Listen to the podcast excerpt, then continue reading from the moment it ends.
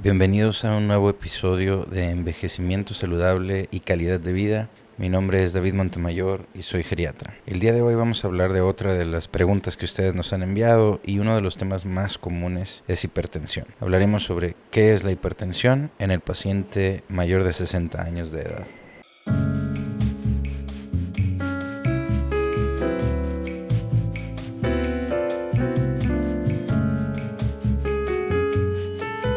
Antes de dar la definición de hipertensión, tenemos que considerar para los pacientes mayores de 60 años con hipertensión y otras enfermedades o que tienen una expectativa de vida menor o cualquiera de las dos, es decir, tener múltiples enfermedades o tener una expectativa de vida menor, se debe de individualizar siempre las metas de presión arterial y considerando en esas modificaciones los beneficios y los efectos secundarios del tratamiento para que reflejen claramente las metas específicas de cada uno de nuestros pacientes. Esto quiere decir que tenemos que considerar siempre lo que el paciente quiere al momento de dar un tratamiento que pudiera no tener un beneficio considerando sus otras enfermedades o su expectativa de vida.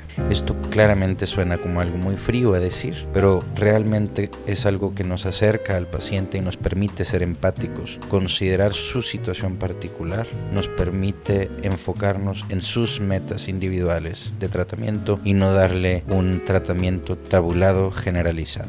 Es una de las metas importantes en geriatría el poder lograr lo que el paciente busca en su salud adecuado a sus capacidades por su condición física. Hablaremos ya con el doctor Luis Eduardo González Carrillo, cardiólogo, su especialista en ultrasonido cardíaco o en ecocardiogramas, sobre las actualizaciones de las guías, el manejo de hipertensión eh, por cardiología, que es mucho más sofisticado, pero dando un adelanto, en las guías de la ACC y de la AJA del 2017, la meta recomendada era inferior a 130 sobre 80 para la mayor, para la vasta mayoría de los pacientes mayores de 60 años de edad, incluyendo aquellos con enfermedad cardiovascular, diabetes o enfermedad eh, renal, insuficiencia renal crónica. Existió un estudio que también podríamos platicar con el doctor Luis Eduardo González Carrillo, el SPRINT, que mostró una, una, disminución en la mortalidad por todas las causas cuando se hace un tratamiento intensivo de la hipertensión arterial, claro, con el riesgo de tener baja en la presión arterial, ya que el tratamiento es intensivo, y los síntomas que esa baja en la presión arterial pudieran ocasionar, incluso llegando al desmayo. Entonces habría que sopesar las ventajas, como decíamos hace un momento, las ventajas de un tratamiento a corto, a mediano y a largo plazo contra los síntomas que ese mismo tratamiento pudieran tener.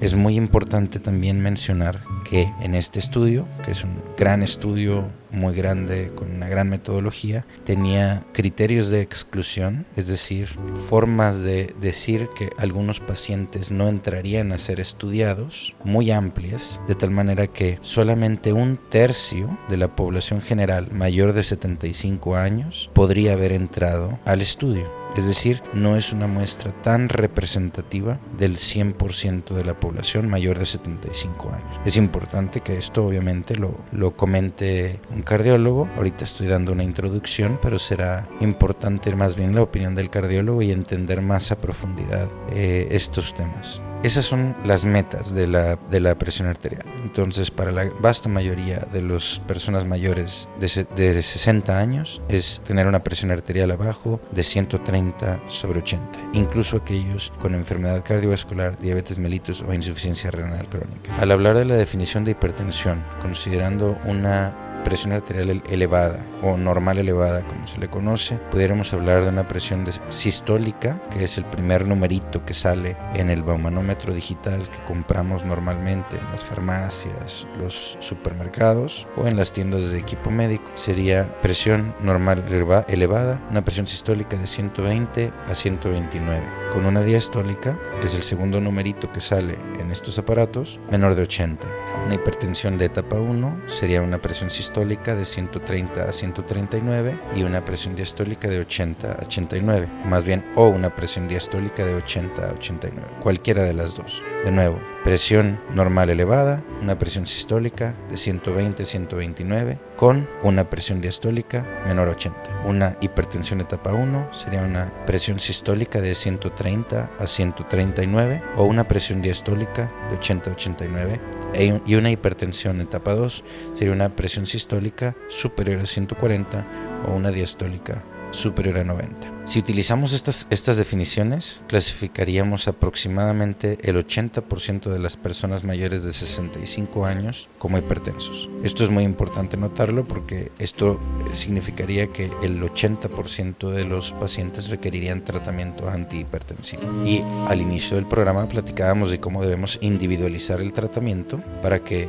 de ese 80% de mayores de 65 años que entrarían dentro de la clasificación de hipertensos, no tengan un tratamiento que les haga más daño que beneficio. Eso lo podemos hacer solamente paciente por paciente y no de manera grupal. Tiene que ser en la consulta y por eso, como en todos los programas, les recuerdo que ningún incremento, disminución, suspensión ni inicio de tratamiento debe hacerse sin la aprobación y la recomendación de su médico tratante. No hagan ningún cambio por nada que escuchen en un podcast o por algo que lean en internet. Siempre tiene que ser alguna recomendación de su médico tratante de manera directa. La evaluación se debe de hacer en consultorio, tanto de pie como sentados, después de 5 minutos de descanso. El diagnóstico de base se hace con dos o más lecturas en cada una de dos o más visitas y debe de incluir, después de hacerse el diagnóstico, se debe de incluir una valoración de factores de riesgo como el tabaquismo, que es fumar, la dislipidemia, que es tener colesterol alto o triglicéridos altos, obesidad, diabetes mellitus, los cuales son diagnósticos importantes y frecuentes en la población mayor de 60 años de edad. Deben de controlar cada uno de estos factores de riesgo porque junto con la hipertensión incrementan mucho la probabilidad de tener complicaciones.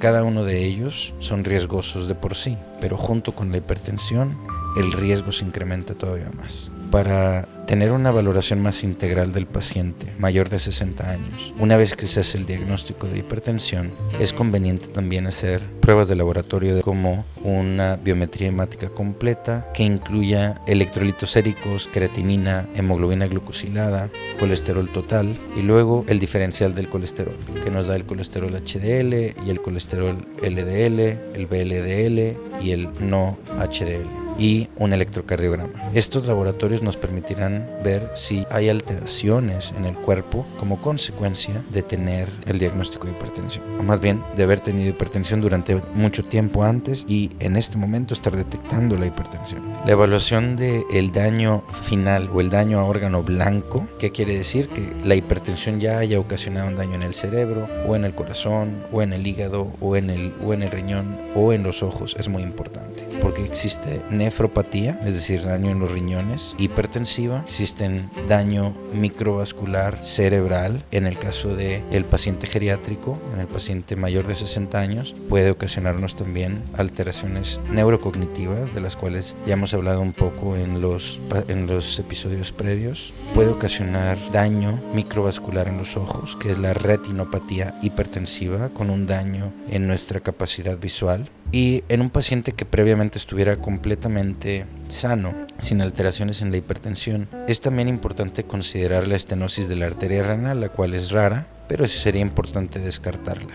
Con esto, el mensaje importante es decir, la evaluación de la, de la hipertensión se hace tomándola con el, en el consultorio, con el estetoscopio y con el baumanómetro y parece algo bastante sencillo. Pero la evaluación de la hipertensión no termina en eso. Requiere evaluar el cuerpo de manera integral una vez que tiene el diagnóstico para disminuir factores de riesgo adjuntos para evaluar el efecto que ha tenido en el metabolismo del cuerpo con pruebas de laboratorio, evaluar si ha habido daño a órgano blanco, y considerar enfermedades específicas como la estenosis de la arteria renal que pudieran ocasionar cambios en la hipertensión o en la presión arterial de manera aguda. ¿Qué podemos hacer nosotros antes de visitar al médico, antes de tener hipertensión, de manera preventiva? Pues conociendo los factores agravantes o exacerbantes de la hipertensión, es decir, aquellas causas que pudieran incrementar la, frecuencia de la hipertensión, podemos nosotros controlar aquellas que son modificables.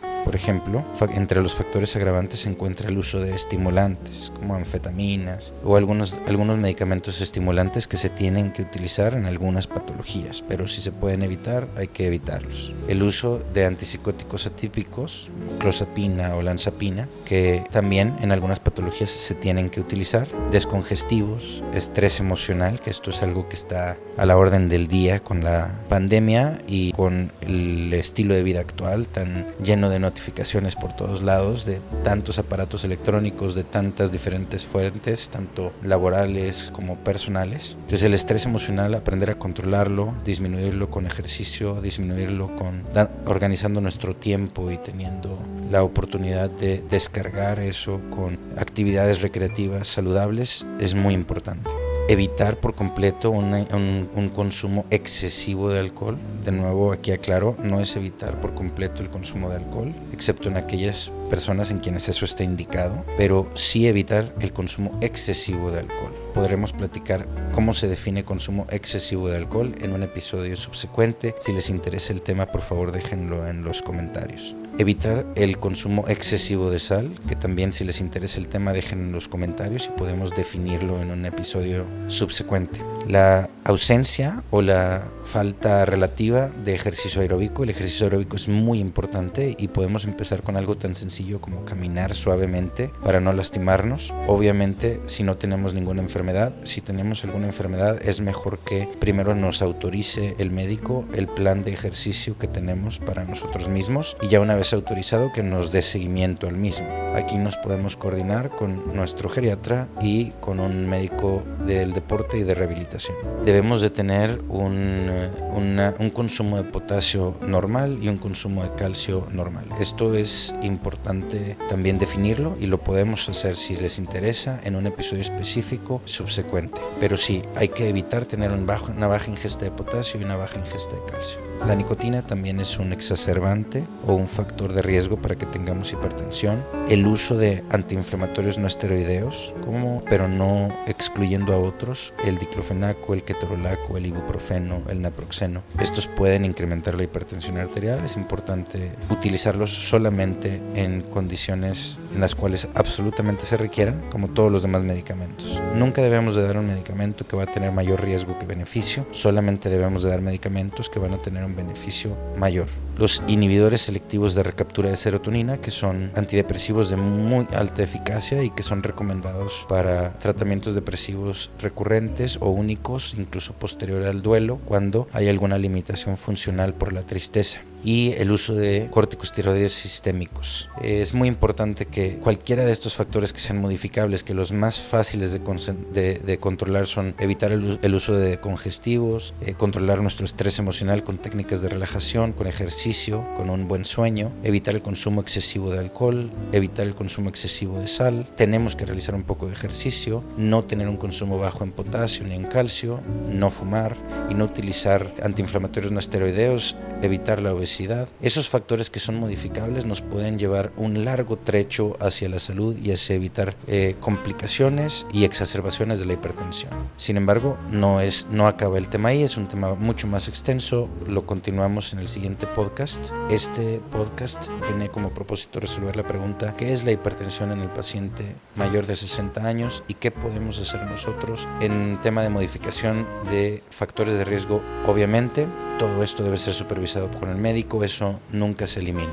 Muchas gracias por escuchar un episodio más de Envejecimiento Saludable y Calidad de Vida. Mi nombre es David Montemayor y soy geriatra. Este fue el, un episodio sobre hipertensión arterial que precede a la plática que tendremos con el doctor Luis Eduardo González Carrillo, cardiólogo, subespecialista en ecocardiografía, donde nos dará información actualizada y mucho más sofisticada sobre el control de hipertensión y sus eh, complicaciones y cómo la ultrasonografía o la ecocardiografía nos sirve para identificar padecimientos cardíacos y controlarlos, los padecimientos cardíacos, con un tratamiento mucho más dirigido. Nos vemos en el siguiente podcast.